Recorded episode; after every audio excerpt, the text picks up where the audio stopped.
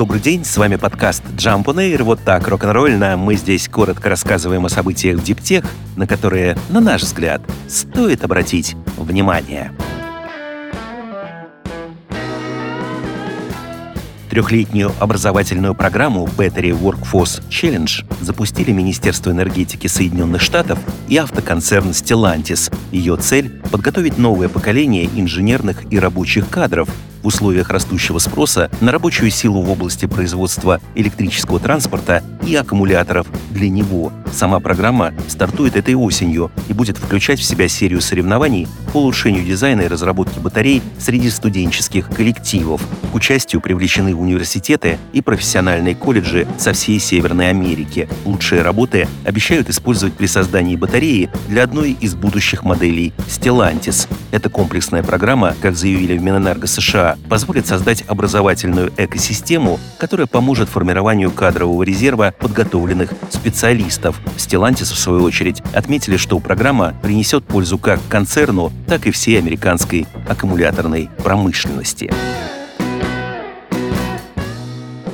Энергетическая компания NLX и владелец станции замены аккумуляторов Гогуро вместе создают на Тайване виртуальные электростанции. Их уже почти 1300. К середине лета станет более 2000. Основой для виртуальных стали вполне реальные станции замены батарей Go Stations. У Гогуро таких объектов на острове более 2000. Их общая мощность составляет почти 1,3 гигаватт-часа. При этом станции управляются операторами удаленно. При необходимости Go Stations вообще могут изолироваться во время чрезвычайных ситуаций и перебоев подачи энергии. Например, в прошлом году во время масштабного отключения электричества на Тайване перестали работать даже автозаправки, однако Go Stations продолжали работать на собственных запасах энергии. Теперь эти возможности будут задействованы для поддержки энергосистемы Тайваня. В случае, когда местный спрос будет превышать предложение, Go Stations будут приостанавливать собственные собственную зарядку и начнут подавать энергию в сеть. Шесть своих зарядок на обочине Curbside Charges установят в Нью-Йорке бруклинский стартап It's Electric. Этот демонстрационный проект по замыслу американской компании должен убедить общество чиновников и бизнес, что зарядные станции переменного тока для электромобилей могут быть совсем маленькими, не занимать много места и при этом быть удобными для пользователя. Зарядки на обочине придуманы специально для городской среды. У них нет ни экранов, ни сенсорных панелей, ни интерфейса для банковских карт. Отсутствует даже кабель подключения. Этот индивидуальный аксессуар клиент получает от компании при регистрации и должен всегда возить с собой. За счет стандартного напряжения в 220-240 вольт такие столбики можно ставить в городе почти где угодно. Владельцы недвижимости, которые дают согласие на подключение зарядок от It's Electric к своей инфраструктуре, смогут получать в год пассивный доход от 1000 долларов с каждого такого устройства. Для собственников все работы по установке будут бесплатные. Vice Electric отмечают, что их заряд зарядные станции смогут сделать электрический транспорт намного более доступным, даже в отдаленных городских районах. Причем потребителями услуг не обязательно должны быть владельцы электрокаров. Столбики с одинаковым успехом подзарядят хоть электрический велосипед, хоть инвалидную коляску с электроприводом.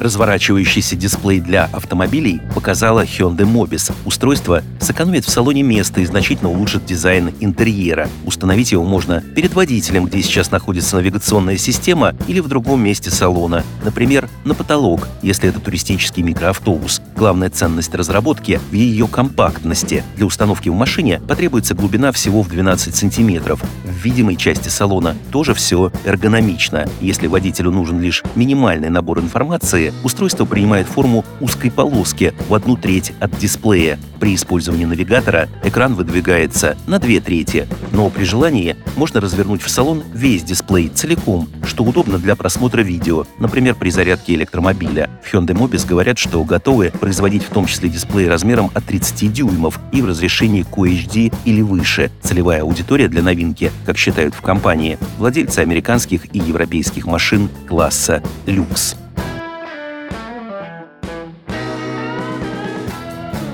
Новые инвестиции в размере 30 миллионов долларов привлек агротех-стартап из Сиэтла Carbon Robotics. Компания уже 4 года тестирует и постоянно улучшает свою машину Widow, которая эффективно уничтожает сорняки с помощью лазера. Carbon Robotics использует искусственный интеллект, машинное зрение и сразу 30 промышленных лазеров. Машина крепится к трактору и за час способна уничтожить до 200 тысяч сорняков даже на этапе всходов. Такая прополка не повреждает посевы и не нарушает почву.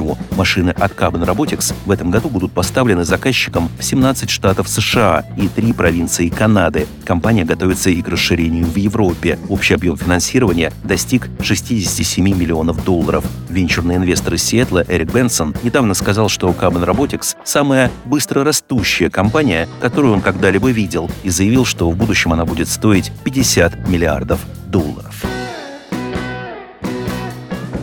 Свой первый электрический паром представила корпорация Shell. Вмещает он 200 пассажиров. Называется паром Penguin Refresh и одновременно является первым электрическим судном, эксплуатируемым в Сингапуре. К августу компания введет в эксплуатацию еще два таких парома. Они будут курсировать между Сингапуром и островом Буком, где располагается предприятие Shell Energy and Chemical Park, и перевозить ежедневно до 3000 пассажиров создала паромы сингапурская компания Penguin International. Судя по поступавшей ранее информации, они смогут развивать скорость более 20 узлов, это 37 км в час, и оснащены литий-ионными батареями. В пиковые часы для восполнения энергии будут использоваться быстрые зарядки, а в более спокойное время – медленные. Кроме того, в проект были заложены сверхбыстрые береговые устройства, которые способны заряжать каждый паром менее чем за 10 минут.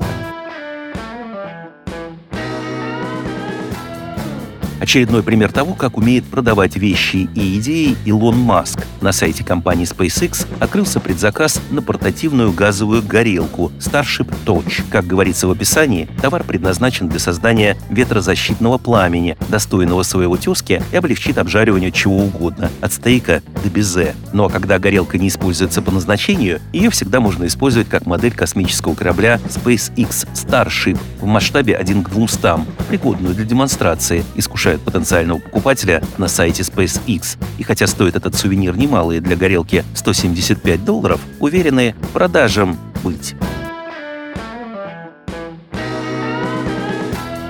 С вами был подкаст Jump on Air коротко и рок-н-ролльно о событиях в Диптех, на которые, на наш взгляд, стоит обратить внимание. Подробнее эти и другие новости Диптех читайте ежедневно в нашем телеграм-канале Jump Daily. До встречи!